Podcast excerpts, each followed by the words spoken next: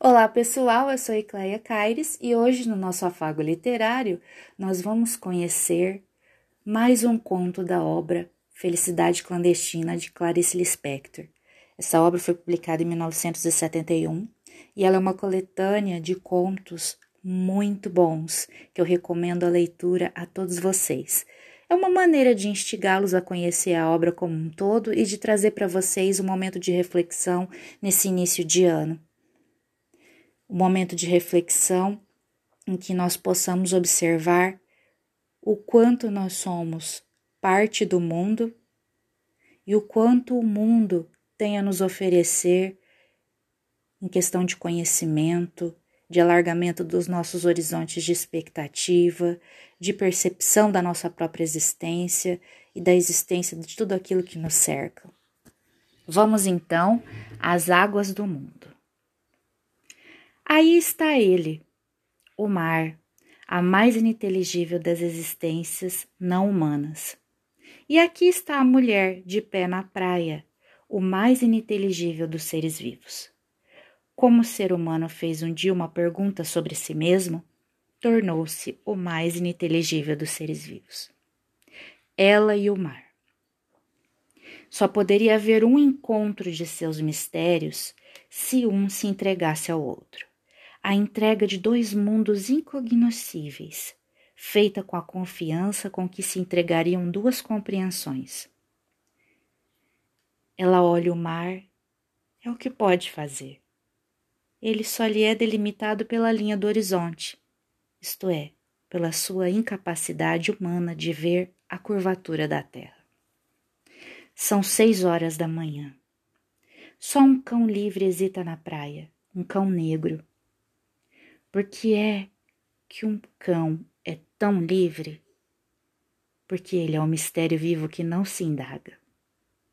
A mulher hesita porque vai entrar.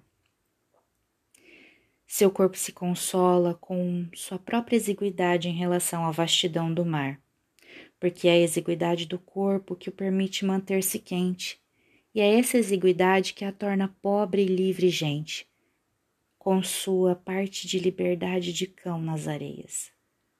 Esse corpo entrará no ilimitado frio, que sem raiva ruge no silêncio das seis horas. A mulher não está sabendo, mas está cumprindo uma coragem. Com a praia vazia nessa hora da manhã, ela não tem o exemplo de outros humanos que transformam a entrada no mar em simples jogo leviano de viver. Ela está sozinha o mar salgado não é sozinho, porque ele é salgado e grande. E isso é uma realização. Nessa hora, ela se conhece menos ainda do que conhece o mar. Sua coragem é a de, não se conhecendo, no entanto, prosseguir.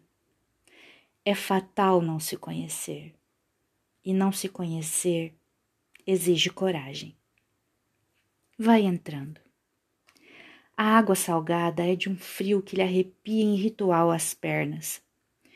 Mas uma alegria fatal, a alegria é uma forma de fatalidade, já a tomou, embora nem lhe ocorra sorrir. Pelo contrário, está muito séria. O cheiro é de uma maresia tonteante que a desperta de seus mais adormecidos sonos seculares e agora ela está alerta. Mesmo sem pensar, como um caçador está alerta sem pensar, a mulher é agora uma compacta e uma leve e uma aguda e abre caminho na gelidez que líquida se, se põe a ela e, no entanto, a deixa entrar, como no amor em que a posição pode ser um pedido. O caminho lento aumenta sua coragem secreta. E de repente ela se deixa cobrir pela primeira onda. O sal, o iodo, tudo líquido. Deixam-na por uns instantes cega, toda escorrendo, espantada de pé, fertilizada. Agora o frio se transforma em frígido. Avançando, ela abre o mar pelo meio já não precisa da coragem. agora já é antiga no ritual. Abaixa a cabeça dentro do brilho do mar e retira uma cabeleira que sai escorrendo toda sobre os olhos salgados que ardem. Brinca com as mãos na água, pousada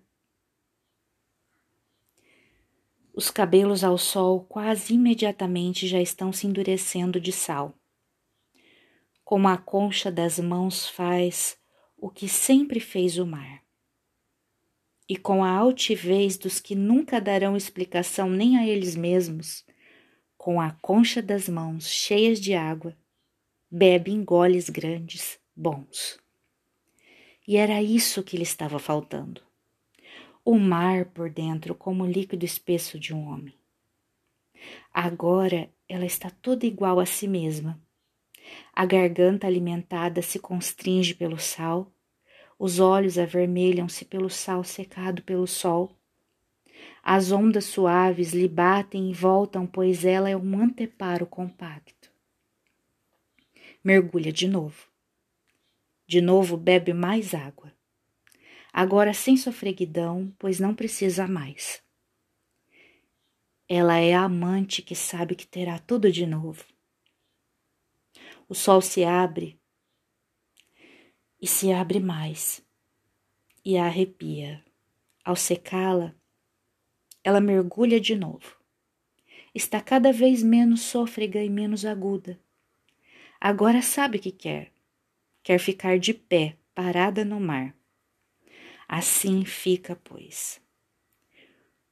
Como contra os costados de um navio, a água bate, volta, bate. A mulher não recebe transmissões, não precisa de comunicação. Depois caminha dentro da água de volta à praia. Não está caminhando sobre as águas. Ah, nunca faria isso depois que há milênios já andaram sobre as águas. Mas ninguém lhe tira isso. Caminhar dentro das águas. Às vezes o mar lhe opõe resistência, puxando-a com força para trás. Mas então a proa da mulher avança. Avança mais um pouco, mais dura e áspera e agora pisa na areia. Sabe que está brilhando de água e sal e sol. Mesmo que o esqueça daqui a uns minutos, nunca poderá perder tudo isso. E sabe de algum modo obscuro que seus cabelos escorridos são de um náufrago, porque sabe, sabe que fez um perigo